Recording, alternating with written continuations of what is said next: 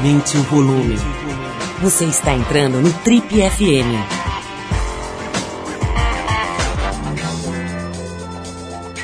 Oi, eu sou o Paulo Lima e a gente começa agora mais uma edição do Trip FM, que é o programa de rádio da revista Trip. Já são mais de 32 anos no rádio brasileiro.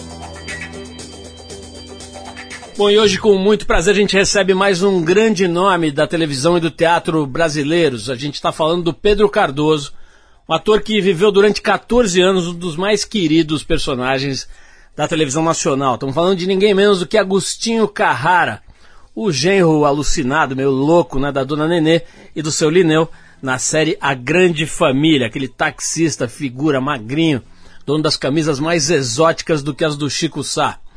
Bom, o Pedro vem aqui para conversar com a gente sobre esse trabalho, né, sobre esse grande trabalho que desenvolveu nesse, nessa série e sobre a sua tão noticiada e comentada saída da TV Globo.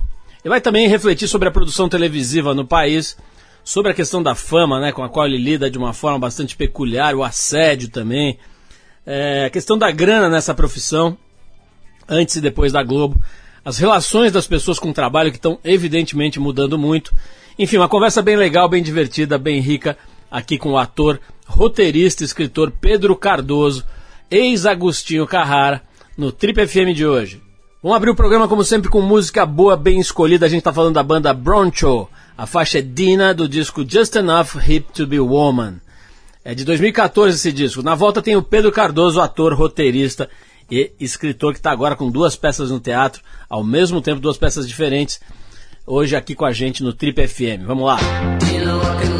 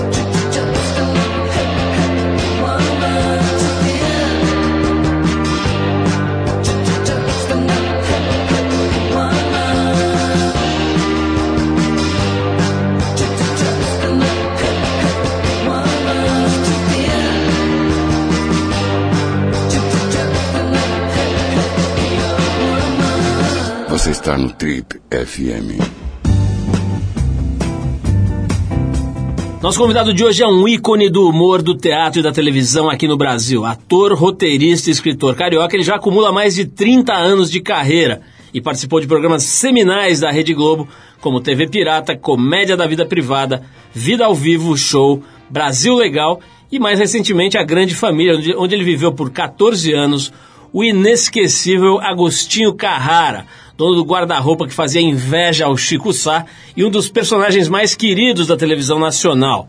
Já deve ter percebido aqui que a conversa de hoje no Trip FM é com o nosso querido amigo Pedro Cardoso, que, afastado da televisão, para nossa tristeza, está conseguindo levar aqui em São Paulo dois espetáculos de teatro ao mesmo tempo, que nos enche de alegria. Os espetáculos são O Homem Primitivo, uma comédia que aborda a opressão sexista da sociedade contemporânea, e O Alto Falante, obra que reflete sobre o excesso de discurso e a falta de significado dessas mensagens e sobre a construção de identidade. As duas peças estão em cartaz no mesmo teatro, o Teatro do Shopping Frei Caneca. Pedro, antes de mais nada, Mó prazer te receber aqui. Prazer é meu pau. A gente já tinha ensaiado essa conversa algumas vezes aqui em situações anteriores. Finalmente, agora a gente agarrou aqui você que está aqui em São Paulo para fazer suas peças e a gente conseguiu trazê-lo aqui às nossas suntuosas instalações. Seja bem-vindo. Eu, eu, agora sou arroz de festa. Fui no programa do Gugu Liberado. Como é que tá essa, essa sua vida agora, Pedro, de liberdade total, né? Você é... tá indo no Gugu, tá indo no Pânico, que eu sei. É, antes eu tinha um certo constrangimento contratual, quer dizer, embora os programas fossem jornalísticos, havia uma certa fronteira ali entre jornalístico e entretenimento, que como eu tinha um contrato com a Globo, ficava um pouco complicado, embora eu sempre achasse que eu devesse ir e tal. Mas agora, como não tenho mais relação profissional com a Globo, posso ir a qualquer lugar e está sendo interessante para mim, porque o mundo é muito diverso, né? O panorama é muito variado e me agrada poder frequentar diversos panoramas. Sempre me, me chateou um pouco falar sempre só com os mesmos programas e as mesmas pessoas. Ô Pedro, a Marta Nowild, você deve conhecer, ela é uma atriz que faz bastante teatro também, né, e cinema, e também faz alguma coisa em TV, tem feito papéis interessantes na TV, vai fazer agora uma série no SBT e tal. Mas ela estava falando da primeira, do primeiro trabalho que ela fez na Globo, que, que para ela, ela disse que a vida dela não mudou absolutamente nada, mas que para certas pessoas, por exemplo, da família dela, elas iam cumprimentar, assim como se ela tivesse feito uma pós-graduação ou, ou, conquistado uma medalha olímpica, alguma coisa, tipo, chegou no lugar né, máximo é. do pódio, né? Você que deixou a casa lá, como é que você se sente, cara? Você se sente é, mais livre, mais solto? É, boa, boa pergunta. Eu peço desculpas, não conheço a atriz que você mencionou, mas ela está falando uma coisa muito sensível e um pouco dolorida para a profissão. Quer dizer, a, o poder econômico da TV Globo e a presença maciça da TV Globo no, no, panorama brasileiro faz muitas vezes parecer que você só é ator quando você é um ator da TV Globo. Isso não é verdade. Existe uma opção de pessoas que trabalham fora da TV Globo e muitas delas desenvolvem um trabalho muito bom, muito consistente para o Brasil. Eu tenho defendido muito, sabe, Paulo, uma maior democracia. A gente está, assim, um pouco viciado a só lutar pela democracia no panorama político como se a democracia fosse apenas um fato político partidário. A democracia é muito mais que um fato político partidário. Há que haver democracia em todos os momentos do nosso convívio. Então eu tenho dito que é muito melhor um país com pequenas e médias empresas do que um país com empresas gigantescas. É uma alegria passar numa banca de jornal e ter uma, uma verdadeira assim, um arco-íris de revistas, né, que você pode pode escolher. Hoje em dia, com a TV a cabo e tal, existe uma certa diversidade, mas eu ainda acho que a televisão brasileira devia ter mais regionalização, ter uma parte maior da programação regionalizada, para que atores de outros lugares do país tivessem emprego na sua própria cidade, na sua própria, na sua própria terra, né? E alguma coisa iria para a TV nacional por mérito ou porque fala o Brasil inteiro e tal. E aí a sensação dessa colega aí que falou que ela só se sentiu é, autorizada, reconhecida como atriz pela própria família quando fez alguma coisa na Globo, embora não tenha sido nada importante para ela, essa sensação diminuiria muito. Teríamos todos uma participação mais democrática. Mas os economistas falam que as pequenas e médias empresas não têm como concorrer com. Então muda-se a economia, né? Agora você falou de um aspecto importantíssimo aí, Pedro, que é, que é essa força econômica, né? Muitas, muitas pessoas é, famosas ou não, ou mais famosas ou menos, elas, elas se entregam ali a uma certa zona de conforto que a Globo oferece, né? em termos financeiros, te dá um contrato, te deixa ali financeiramente bem resolvido, e muita gente se anula. Eu conheço, não vou citar aqui que seria indelicado, mas claro. conheço artistas e apresentadores que acabam meio que se anulando ali em nome desse conforto, né? Você vê muito isso? Como é que você se sente agora? E outra pergunta, dizer, ficar livre deve ser uma delícia, mas tem também a questão financeira, deve ser bem tem. mais difícil ganhar dinheiro. Né? É, é, perguntas muito boas. Quanto tempo temos? Tudo que você precisar, tudo que você Porque precisar. São, você são, aqui manda. Não são perguntas, são convocações, digamos assim.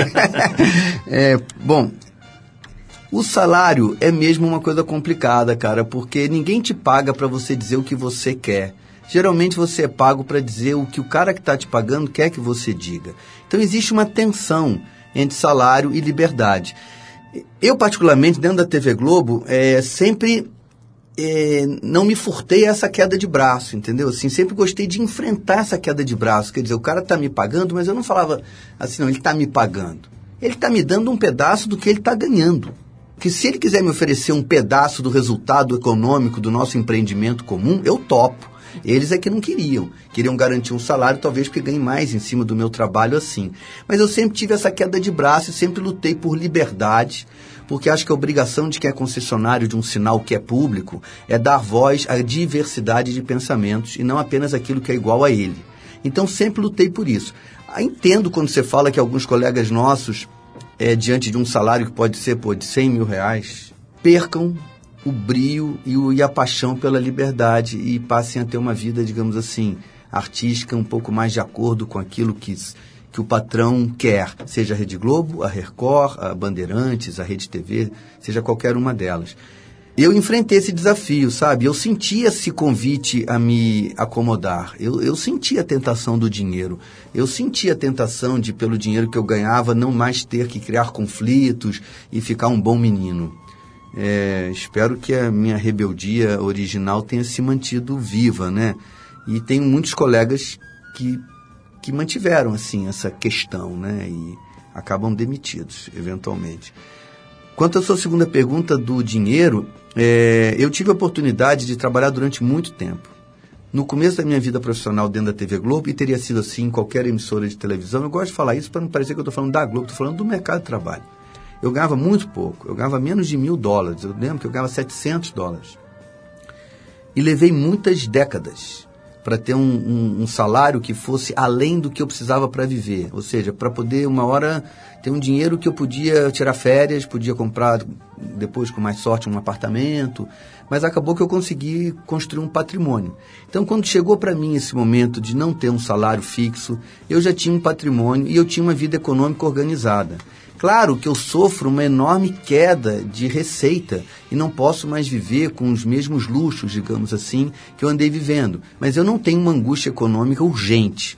Quer dizer, eu não estou preocupado com aluguel ou com a comida ou, ou com a escola das crianças, o que é muito mais dramático do que o que eu estou vivendo. Então, há brasileiros nesse momento de dificuldade do país que estão numa situação muito pior que a minha, porque eu tive a chance de juntar um patrimônio. E, modéstia à parte, tive a cabeça no lugar, assim, num, sei lá. É, dá para perceber pelo é. teu estilo que a tua vida também nunca foi pautada por isso, né? Não, eu tinha uma coisa que eu gostava de fazer que era cara, cara. Eu gostava de montar cavalo, que é um esporte de rico, negócio de de saltar, que era uma paixão de juventude que eu, quando tive um pouco de dinheiro, fiz, mas isso custa, pô, 20 mil reais por mês. Eu não posso mais fazer. É, momentaneamente não posso. Eu, na verdade, já tinha parado há uns dois anos por outras razões, e aí acabei que agora eu não posso fazer. Eu gosto de carro. Eu tenho, eu tenho uma casa em Portugal, né? Então lá tem um carro, pô, porreta, assim, muito bom. Eu hoje não posso mais trocar esse carro por um novo. Eu tenho que esperar eu jogo na loteria, né, cara? Ganhar um dinheiro e tal. Mas fora esses pequenos luxos assim, eu não. dinheiro serve para viver, né? Ô Pedro, nós investigamos aqui, parece que você foi um vagabundo, um péssimo aluno, é, um aluno deu, é... sofrível na escola. Péssimo. Vamos falar disso, cara. Mas Vamos. antes eu separei aqui um som que é da nossa época, nós somos da mesma safra aqui, eu acho que você deve gostar desse som. Eu separei um Talking Heads, a música é Love Building on Fire, que é daquele é. primeiro single do, do, do, Talking Heads, que é de 77. Epa. Vamos ouvir então o Talking Heads, a gente já volta com o nosso convidado de honra aqui, o grande ator, roteirista e escritor carioca Pedro Cardoso. Vamos lá.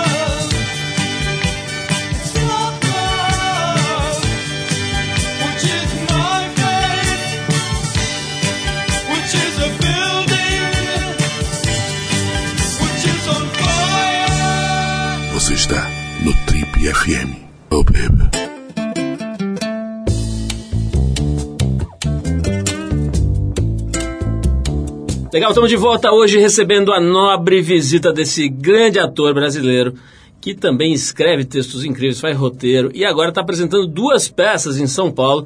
Ele tá, vamos falar um pouquinho, né, Pedro? Ele está com O Homem Primitivo, que é uma comédia, falando sobre o quê? Sobre o sexismo, né? Sociedade sexista, é isso? A peça é sobre a invisível, digamos assim, opressão, não que o homem exerce sobre a mulher exatamente, mas sobre o masculino sobre o feminino, né? Sobre os, os interesses masculinos exercem sobre os interesses femininos. E aí é, acontece... é monólogo, Pedro? Não, não, sou eu e a Graziela Você Moreto. É Graziela, inclusive é, é um assunto é, é, é um assunto muito vindo dela, que, que como atriz e como mulher percebeu muito mais cedo do que eu essas opressões que um mundo construído através do interesse masculino produz nas mulheres, né? Outro assunto que a Bom, peça... tema que, que mais atual impossível, Infelizmente, né, Infelizmente, entre o que a gente escreveu a peça e o momento, aconteceram coisas e vieram revelações. Vocês escreveram faz muito tempo? Um ano. Um ano. Mas nesse um ano aconteceram Esse coisas muito dramáticas. É, centro do pau. centro do pau. E a gente até pô, se assustou com isso. Mas outro assunto que a peça também percorre é a desvalorização econômica do trabalho doméstico. Quer dizer, nós temos uma estrutura econômica que é absolutamente dependente de o trabalho doméstico não ter valor. Quer dizer, uma mãe, quando cozinha para um filho, aquilo não é pago. É, o, e a empregada doméstica que substitui a mãe é muito mal paga. Então, a economia inteira do planeta é baseado numa depreciação do trabalho doméstico. A partir dessa constatação, a gente imaginou que a peça chama o homem primitivo, né? Que essa desvalorização dos atributos femininos faz parte de um, de um complô intuitivo do, do, do homem para depreciar a mulher. E a exploração erótica da mulher é, digamos assim, a última fronteira e a fronteira mais lucrativa desse negócio. Mas nós expomos o assunto sem nos arvorarmos a julgamentos ou ou a condenações de comportamentos. Eu acho que o teatro ele não tem respostas, ele tem uma boa pergunta. Se a pessoa sai do espetáculo com uma pergunta, ela sai mais feliz do que com uma resposta. Uma resposta seria uma imposição do criador, né? E provocar uma pergunta é mais interessante do que dar uma resposta. Pedro, falando em perguntas, vou fazer uma que não é nada especial, meio clichêzão, mas é inevitável, cara. O que, qual o melhor e o pior da gente fazer um trabalho desse desse tipo com a própria mulher, né? com quem você é casado, com quem você convive? O melhor e o pior disso? Eu te agradeço a pergunta e vou responder de uma maneira que, embora a pergunta seja uma pergunta, como você disse, nada original e comum, a minha resposta será bastante original e bastante incomum.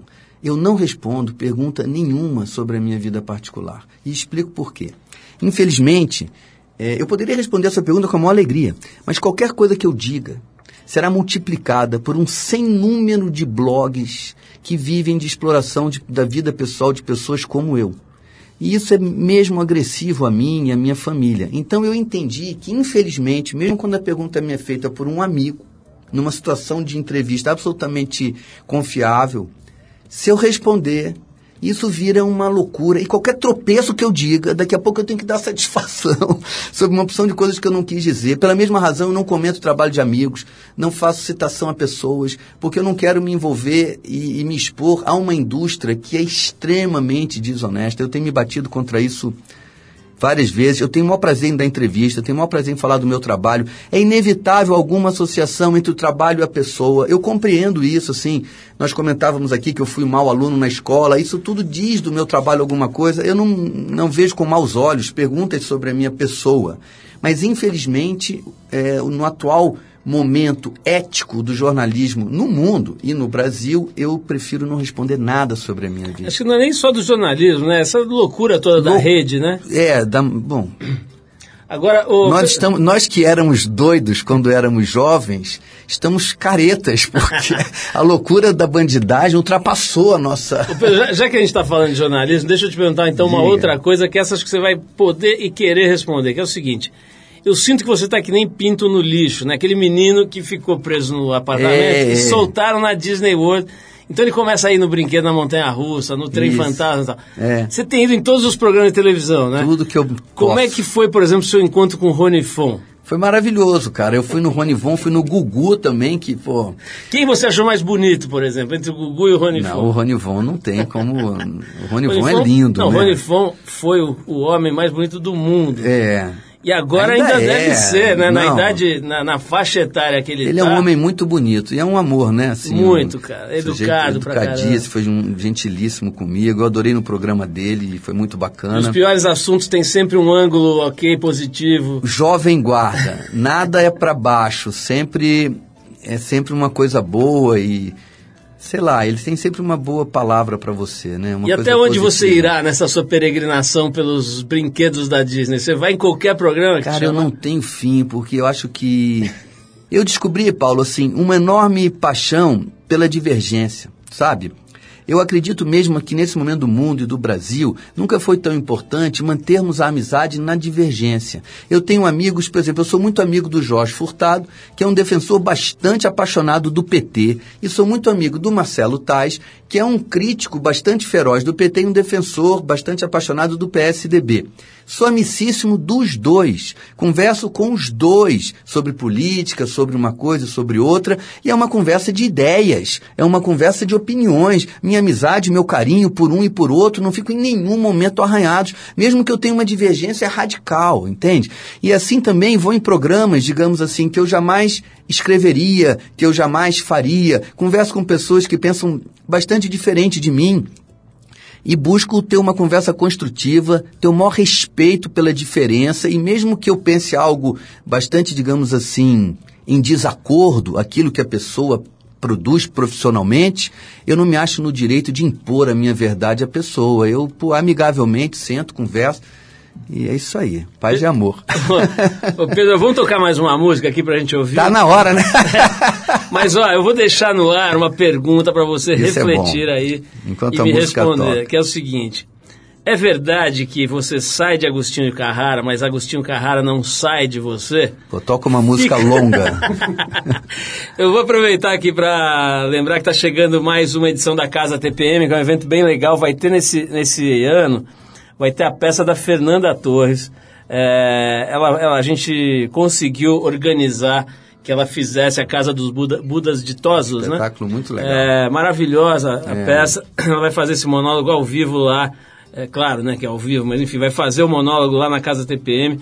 Enfim, muita coisa legal na quinta edição desse evento, que é um fim de semana inteiro para a gente discutir questões relativas à, à mulher, ao universo feminino. Então, quero convidar você, Pedro, e todo mundo para participar com a gente desse evento. É, vamos fazer, enfim, celebrar, investigar, abordar, discutir a condição feminina com palestras, eh, debates, peças de teatro, shows de música. E no último fim de semana, é no último fim de semana de julho, dias 30 e 31, e no, no dia 31, a gente vai ter esse artista que a gente vai tocar agora, se apresentando lá, que é o Lineker, que vai tocar lá no, domingo à noite. Se você quiser ver a programação direitinho, vai lá no casatpm.com.br. Então vamos tocar o Lineker, aqui a faixa é Luiz do Brasil. A gente vai tocar a música do Lineker e já, já volta para saber. É verdade que você sai de Agostinho Carrara, mas Agostinho Carrara não sai de você? Passei pra dar um cheiro da Luísa mais do Brasil. E aproveitei pra dar um star, até porque eu não tava com frio. Passei pra dar um cheiro Luísa mais bonita do Brasil. E aproveitei pra dar um star, até porque eu não tava com frio.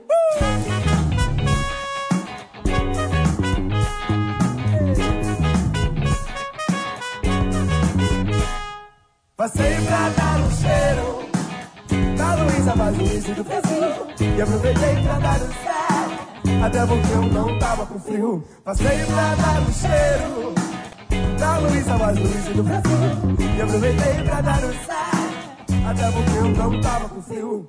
Chovia. E a Luísa só queria saber de se molhar. Se molhar. Pra quê? E eu e o Zé, ai o Zé, vou, vou deixar pra lá. Ai o Zé.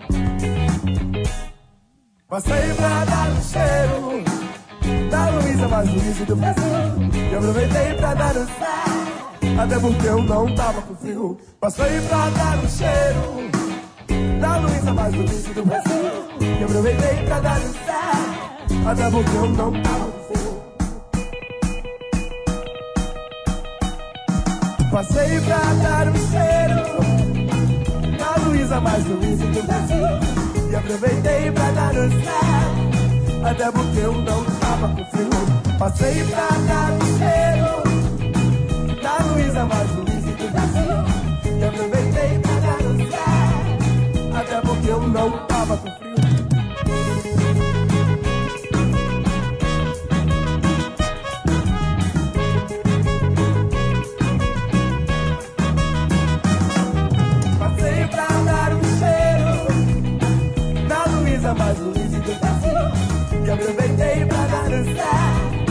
Até porque eu não tava com frio. Passei pra dar um cheiro na Luísa mais Luísa do Brasil. E aproveitei pra dançar, até porque não. Luísa 23, salto 15, 63. Luísa 22, beijou com arroz. Ô Luísa, esse deita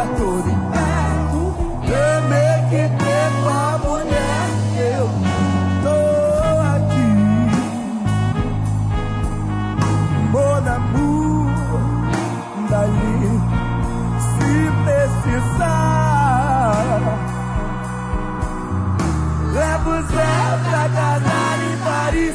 Ei, ei, ei. Luísa 23, salto 15, eu dei a 3. Luísa 22, feijão com arroz.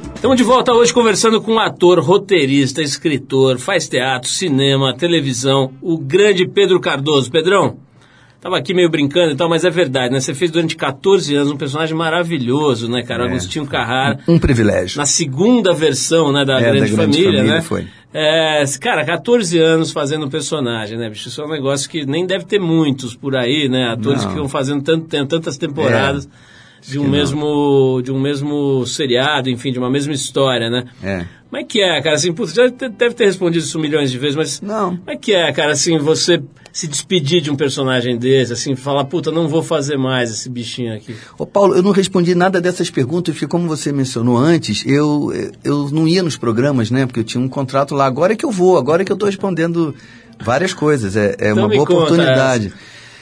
Paulo, assim, é bacana você ter cravado no coração da memória. Tem, tem gente que começou a ver aquilo com 5 anos de idade e viu até os 19, entendeu? É uma coisa que faz parte da vida da pessoa. Eu não posso negar que é muito poderoso essa sensação. Eu falava ali com 50, 60 milhões de pessoas. Então você imagina, é um privilégio, né? Cada caco, cada ideia, cada sensação que eu conseguia transmitir para o público, pô, é muito bacana, né? É o que todo artista quer, né? Essa amplificação do teu pensamento, do teu trabalho. Então eu só tenho alegria em relação a essa memória. Ganhei um bom dinheiro, porque fiquei lá muito tempo aquilo eram contratos renovados, então também teve um assim um empoderamento econômico muito positivo para mim e teve essa possibilidade de me comunicar bem com o público, mas eu não tenho saudade nenhuma, porque eu acho que tudo também tem que durar o tempo da sua saúde. Agora, uma, uma curiosidade sobre esse trabalho, Pedro. Acho, acho que é legal você ter esse desprendimento e tal, mas deixa eu te perguntar duas coisas sobre esse trabalho. Claro que isso muda ao longo do tempo, imagino, né, conforme o, o diretor e tal, mas o quanto, o quanto daquele, daquela, daquele jeito do Agostinho você tinha liberdade de colocar cacos, etc. Ou, ou aquel, aquele, aquela construção daquele herói sem caráter ali, ela já vinha meio pronta ou você construía bastante em cima? É, eu tenho que responder com cuidado para não ser indelicado com os autores, porque havia ali um grupo de autores que trabalhou intensamente. Mas, no entanto, por uma por uma rara felicidade, eu trabalhei ali com uma enorme liberdade. Eu realmente pude contribuir com muitas circunstâncias para o personagem e fazer eh, sugestões dentro do texto que tornaram-se depois desenvolvimentos da história, mas também não quero desprezar aqui o trabalho anterior ao meu, que foi o de um grupo de autores que organizou não só o meu personagem, mas a estrutura inteira da grande família. Mas eu trabalhei ali com rara, raríssima liberdade, porque no descuido do processo de controle que todo capital exerce sobre aquilo que ele produz, nós fizemos um sucesso muito grande, muito rápido, e antes que a Rede Globo percebesse, a minha liberdade tinha contribuído para aquilo. Então ninguém mexeu em mim. E eu tive muita margem de manobra ali dentro. Mas acho que eu não tive toda a liberdade que o artista merece. Eu penso que é preciso o capital que investe em arte, em produção, compreender que o capital não vale mais que o trabalho. Então aquilo é uma troca de igual para igual. Não é porque alguém paga que ela manda mais no resultado final do que aquele que faz. Porque sem o que faz, o que tem o dinheiro também não tem nada. Assim como eu, sem o dinheiro que me produz, talvez não tenha tudo, mas aquele que só tem o dinheiro e não tem a capacidade de criar, ele não tem nada. Então a relação tem que ser mais de igual para igual. Eu me bato por isso, porque o capital ainda manda no trabalho e manda no trabalho artístico. Carece de ainda nós artistas ainda carecemos de liberdade. Eu eu re, re, reivindico mais liberdade, embora tenha tido um uma mostra grátis de liberdade no Agostinho. Se me dessem toda a liberdade que eu quero, eu acho que eu ainda estava no ar. Bom, já que a gente está falando de figuras icônicas da televisão, estamos falando fora do ar e, e também na, na, aqui no, dentro do, do programa. Estou lembrando aqui do Pedro de Lara, não sei se você teve a chance Pô, de conhecer. Não, não pessoalmente, mas. O grande Pedro de Lara trabalhou é. com a gente aqui nesse programa de rádio, foi nosso ah, é? colega. É, ele era comentarista de questões sexuais e sentimentais aqui no programa.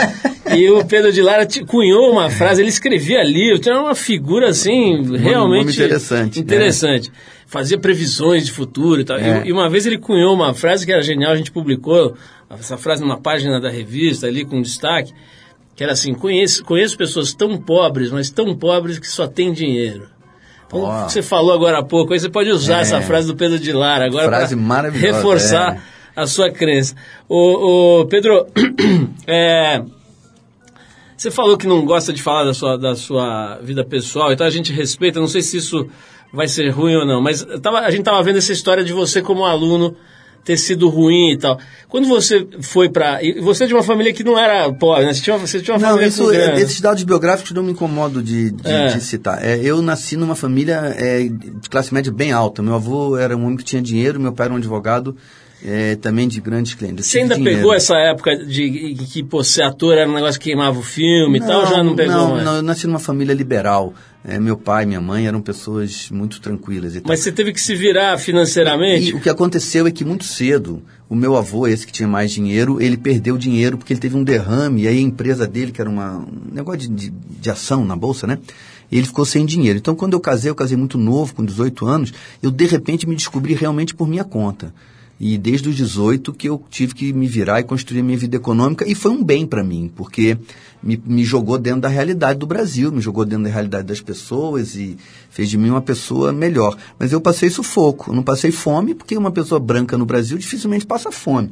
Mas se eu tivesse nascido um afrodescendente, eu teria passado fome. O meu dinheiro era muito curto, e eu engoli muito sapo na vida e trabalhos e relações profissionais em que eu tinha pouco poder para para me livrar daquilo, porque eu precisava do dinheiro para pagar aluguel e para pagar a comida e fiquei sem carro três anos, nunca esqueci isso.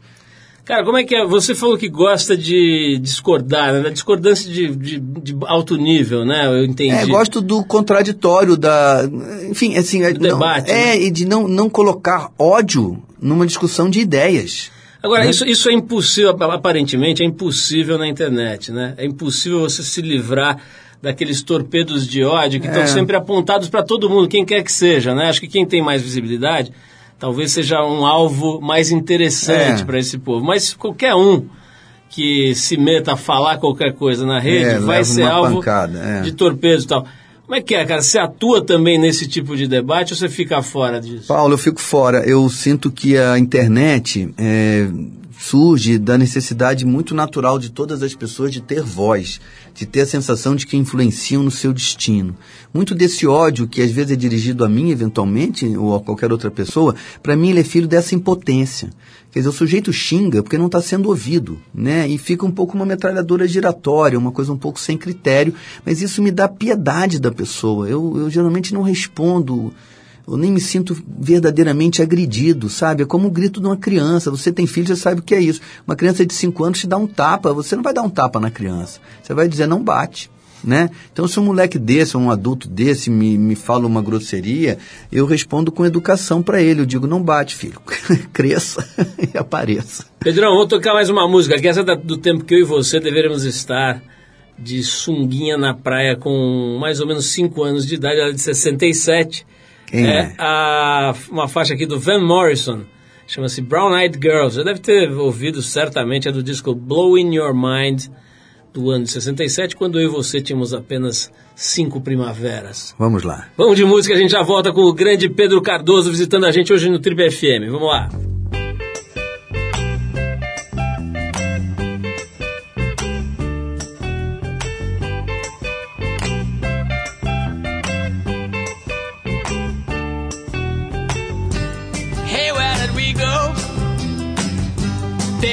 Rains came. Down in the hollow, playing a new game. Laughing and a running, hey, hey. Skipping and a jumping. In the misty morning fog with all our hearts that thumping and you, a brown eyed girl.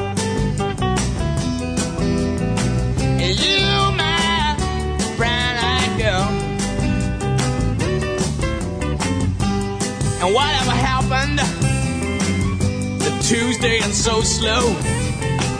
Gone down the old man with a transistor radio. Standing in the sunlight laughing, hiding behind a rainbow's wall. Slipping and sliding all along the waterfall with you, my brown-eyed girl.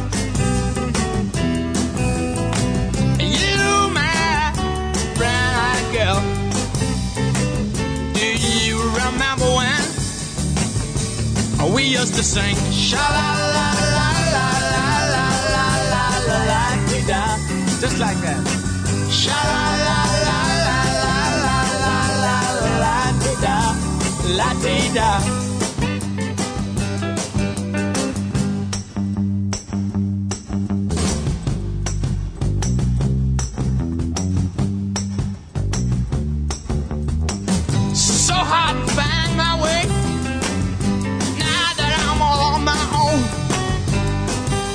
Just the other day. My, you have grown. Cast my memory back there, Lord. Sometimes I'm overcome thinking about making love in the green grass behind the stadium with you, my brown-eyed girl. You, my brown-eyed girl. Remember when we used to sing? Sha la la la la la la la la la la.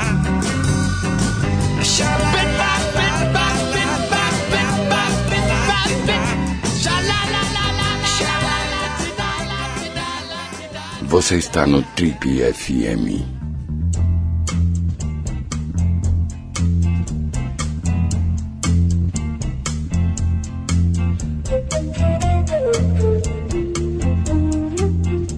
De volta hoje batendo um papo ótimo aqui com meu amigo Pedro Cardoso. A gente tava relembrando aqui de trabalhos que a gente fez, pô, sei lá, quase 30 anos atrás. Pedrão, vamos falar dessa outra peça, cara. A gente esqueceu de falar do alto-falante. Explica pra gente como é que é, cara. É, o alto-falante é, é sobre isso mesmo que a gente está vivendo, né? Assim, uma quantidade imensa de informação e uma incapacidade do cidadão comum de sentir que ele, que ele participa de decisões que afetam o destino dele. Acho que a democracia ainda é um mecanismo de convívio na infância. Falta muito para a gente ter uma, uma relação verdadeiramente democrática, não só na política, mas também no ambiente de trabalho e até no amor digamos assim. Ele conta a história de um homem que enlouquece enquanto espera um telefonema de emprego. Porque quando uma pessoa fica desempregada, se é atirado para fora do planeta, né? Não, não tem emprego é uma coisa absurda. Na, na comunidade primitiva, onde não havia trabalho de contratado, não havia desemprego. O cara acorda de manhã, tá com fome, vai pescar. Tem que fazer a própria roupa, a própria casa e arrumar uma mulher para ser dele, para brigar com os outros, enfim. Não havia desemprego. O desemprego é um fenômeno é de uma sociedade capitalista, né? Ou, ou de um socialismo de Estado que é um capitalismo de Estado, né? Então, para mim, o, o desemprego é um absurdo existencial. O que faz uma pessoa desempregada? Você imagina acordar de manhã cedo, Paulo, querer trabalhar e não ter o que fazer. Então, esse meu personagem quebra a cabeça na espera desse telefonema. Pedro, para quem está nos ouvindo e ficou afim de assistir as duas peças, como é que funciona? Qual que é... É terça, como é é? quarta e quinta o alto-falante, 9 horas no Frecaneca, e a outra, o Homem Primitivo, é sexta, sábado e domingo, é também lá 9 e domingo é às 7, e a gente tentou cobrar um preço de ingresso assim. Que tem que pagar o teatro, né? Não é bem a gente que decide, mas entre o máximo que a gente podia cobrar e o mínimo, eu e Graziella escolhemos cobrar o mínimo, porque eu quero no meu teatro o máximo possível de tipos de pessoas e toda a sociedade brasileira e não apenas os mais ricos. Diversidade, né? É, todo mundo lá, todo mundo que puder. Ô Pedro, você, estava me contando aqui, cara, que a tua... Você, você, como é que foi a tua infância e adolescência? Você estava falando que foi meio deprê, Uma nulidade, é assim. Por que isso, bicho? Eu não sei. A entrada na vida adulta é muito assustadora, né? Eu, eu era um, ca- um cara pequeno, magro, sim, as meninas na escola não me davam muita atenção, então acho que eu fui ficando muito acuado, assim, com muito medo do mundo e, e eu realmente tive uma juventude muito inútil, cara. Eu comecei a aprender coisas quando tinha 18, 19 anos e, o que eu comentava aqui é interessante para os leitores é que eu tive alguns amigos como Paulo Marcelo Tais, do Hermano Viana, que para minha grande surpresa tinha uma cultura enorme dessas músicas que você chamou durante a nossa entrevista aqui. Eu não conheço nenhuma, nem o autor, nem nada. Fiquei calado porque eu não tenho a menor ideia de quem são essas pessoas. Talvez se eu ouvir eu vai dizer ah é e tal, mas eu eu não sabia nada. E aí, a coisa do teatro te deu uma liberada? Assim? Quando eu pisei no palco, modéstia à parte, eu nasci para aquilo. Então, aquilo me deu identidade. E aí, ah, isso aqui eu sei fazer. Então, vou, vou por aqui. O teatro me deu tudo. Agora, por exemplo, você saiu, da, você saiu do ostracismo sexual a hora que você pisou no palco? Porque, Eu pelo que você tinha- está falando, tinha você estava numa pindaíba é. desesperado. É, garoto, né? Novo, né? Louco para entrar na, na diversão da vida, né? Demorou um Entrar pouco. no mercado. Entrar no mercado, me colocaram à disposição. Mas isso o teatro não foi o teatro que me deu, não. Isso eu tinha tido uma sorte antes, mas paro por aí. Não, senão já já você me pergunta uma dessas coisas que perguntam para pessoas do meu tipo, eu só devolvo a pergunta. o Ale quer que eu faça essa Eu acho pergunta que aqui. depois que o Bussunda respondeu, quando perguntaram para ele qual é o lugar mais estranho que ele fez amor, ele respondeu São Paulo. A pergunta sobre a vida íntima das pessoas devia parar, porque essa foi uma resposta definitiva ninguém mais devia falar nada. Ô Pedro, eu não queria Diga. fazer essa pergunta, mas... Ah, eu o, sei o, lá. O, o, o Ale tá insistindo tanto aqui que eu vou fazer, tá? Diga. Então é ele, se você for reclamar, reclama com ele. Tá é o bom. seguinte, ele tá me dizendo aqui, nas pesquisas de, de cão farejador que ele faz, Hum. que você é, já falou muito e tal sobre antipatia aos paparazzi, né? Aquela É. turma que fica ali tentando é caçar uma animal, foto é. e tal. É, isso, aliás, é uma, uma praga que tem no mundo inteiro, né, cara? É. Tem no- nos Estados Unidos, na Europa. na. Inglaterra é terrível. É, a gente teve aqui conversando recentemente, cara, com um, um psicólogo e psicoterapeuta genial, que é o Jacob Pinheiro Goldberg. Ele, ele, ele teceu comentários interessantíssimos sobre essa, esse desespero pela fama, né? essa loucura que as pessoas têm, a idolatria excessiva, essa loucura de querer ser famoso e, no caso de, como a maioria não consegue ser famoso, se projetar no famoso. E aí vira essas loucuras, até de tentativa de assassinatos e tal.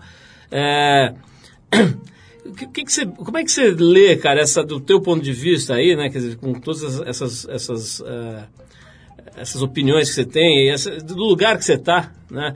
Como é que você vê, cara, essa doença pela fama? Assim, o que, que as pessoas estão procurando quando se transformam em blogueiros, quando tentam, enfim, acessar de alguma maneira a fama, se inscrevendo num Big Brother? Paulo, Ou- eu penso que aquilo que a gente falava pouco é até o assunto do alto-falante, influenciar o próprio destino. Quer dizer, o sistema econômico sobre o qual a gente vive é um sistema muito sem saída. Você tem poucas oportunidades de ganhar dinheiro. Existem poucos modos de ganhar dinheiro. Hoje ter uma pequena empresa no Brasil ou no mundo é quase impossível. Uma grande empresa vai engolir você, entende? Então, o que que isso gera? Uma, uma grande, imensa maioria de empregados. E ninguém quer ser empregado. Eu duvido sentar alguém aqui e a pessoa falar: Ah, eu adoro ser empregado. Eu gosto de ter hora para chegar, hora para sair. Eu gosto que me digam o que fazer. Eu gosto que eu não possa dizer o que eu penso, que eu diga apenas o que o meu patrão pensa. Duvido que alguém queira isso. Eu acho que a liberdade é um valor absolutamente natural para o ser humano. Então, quando as pessoas buscam eh, modos de se libertar desse mundo opressor, elas estão buscando aquilo que é mais simples para nós, que é sermos livres, né? É Acordarmos a hora que quisermos, fazermos o trabalho que gostarmos, é, ganharmos dinheiro do modo que... Então, eu vejo desse modo, assim, essa esse desespero pela fama. Paralelamente a isso, existe um fato que é apenas desonesto. Dizer, existe uma indústria que vende vida pessoal de pessoas e que não paga direitos autorais. E não paga nada, né? E é uma indústria milionária e, e os atores famosos caem no conto do vigário, do deslumbramento, da vaidade, de dizer alguma coisa sobre si mesmos quando estão num tapete vermelho e depois, quando se separam, querem privacidade. Por isso é que eu não digo nada. E, no entanto, veja bem, nós estamos tendo uma conversa aqui de uma hora que é muito mais interessante para o, para o ouvinte ou para um eventual leitor do que qualquer bobajada sobre o fato de eu ter ido à praia ou não ter ido à praia, de eu ter caído ou não ter levantado, ou sobre se algum de nós teve ou não uma amante. Porra, não amolem, qualquer pessoa tem direito a ter uma vida particular, qualquer pessoa tem direito a uma mentira. Então eu não tenho nada contra participar do mundo e tenho o maior prazer em conversar e dar entrevistas e falar de assuntos e até faria ilações entre o meu trabalho e a minha vida pessoal não houvesse uma indústria absolutamente desonesta que rouba algo que me pertence, que é a minha vida particular e a minha imagem. A imagem tem dono. Perfeito, Pedro. Agora eu queria te fazer uma parte. É, acho que as únicas pessoas que querem ser empregados são os donos de empresa pequena e média. Porque tão quebrado, né? Esse está sonhando em ser empregado. com a E minha- ter empre- Não, a única coisa que eu. Não, Paulo, a única coisa que você quer do emprego é o que eu também queria: o salário fixo. Exato. Não ter o medo de o negócio dar errado. Mas fora o salário, eu não queria nada Olha, do quando você me falou dessa coisa do emprego, de chegar na hora certa, sair na hora certa, o salário me deu uma vontade. Paulo, você querendo trabalhar pra mim de motorista, eu tô procurando um, é. Porra, eu tô pensando num Uber aí, viu? Tô pensando. Aliás, cara, outro dia, isso é uma coisa só pra fechar aqui o teu, tua conversa. Outro dia entrei num Uber.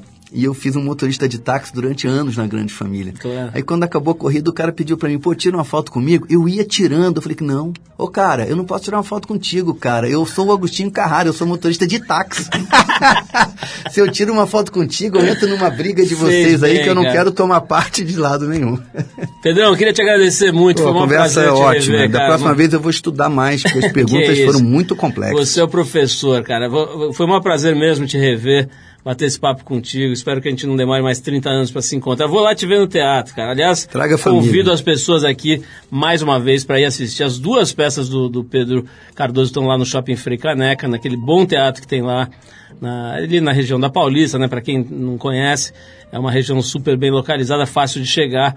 Ele está com duas peças que são O Homem Primitivo, que é, é quinta, quarta, quinta e sexta, é isso? Sexta, sábado, domingo, Sexta, Homem sábado Primitivo. Isso. E o Alto-Falante, É terça, quarta e quinta. terça, quarta e quinta. Então ele tá lá direto no Teatro Frei Caneca, vai lá porque o cara sabe tudo. Pedrão, mais uma vez, Eu brigadíssimo. que agradeço imenso, Paulo, a oportunidade de te, te rever e falar aqui com os teus ouvintes. Um prazer para mim também. A gente vai encerrar o papo com o Pedro, tocando Meyer Hawthorne. Quem? Explica aí. Pedrão, dá um Google aí que merece, cara. A, a faixa é Long Time, do disco How Do You Do, que é de 2011. Pedrão, vamos curtir aqui Meyer Hawthorne. Vamos lá.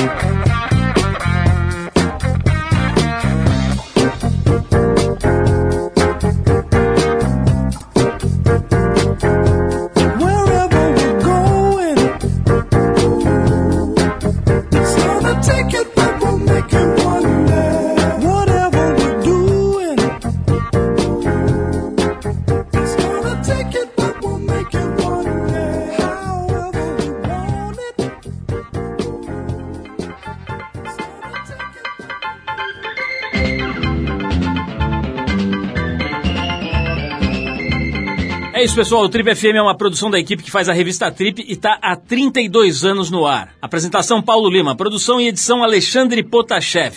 Se você perdeu o programa de hoje ou quer escutar de novo, acessa o trip.com.br. Lá você vai encontrar um arquivo com centenas de entrevistas feitas por aqui nos últimos 15 anos. Você pode baixar essas entrevistas, escutar na hora que quiser e onde você quiser. Quer falar com a gente? Escreve para radio@trip.com.br. E para ficar mais perto do nosso trabalho, procura a gente no Facebook, Revista Trip. E na semana que vem a gente volta nesse mesmo horário com mais um Trip FM. Abração, até a próxima.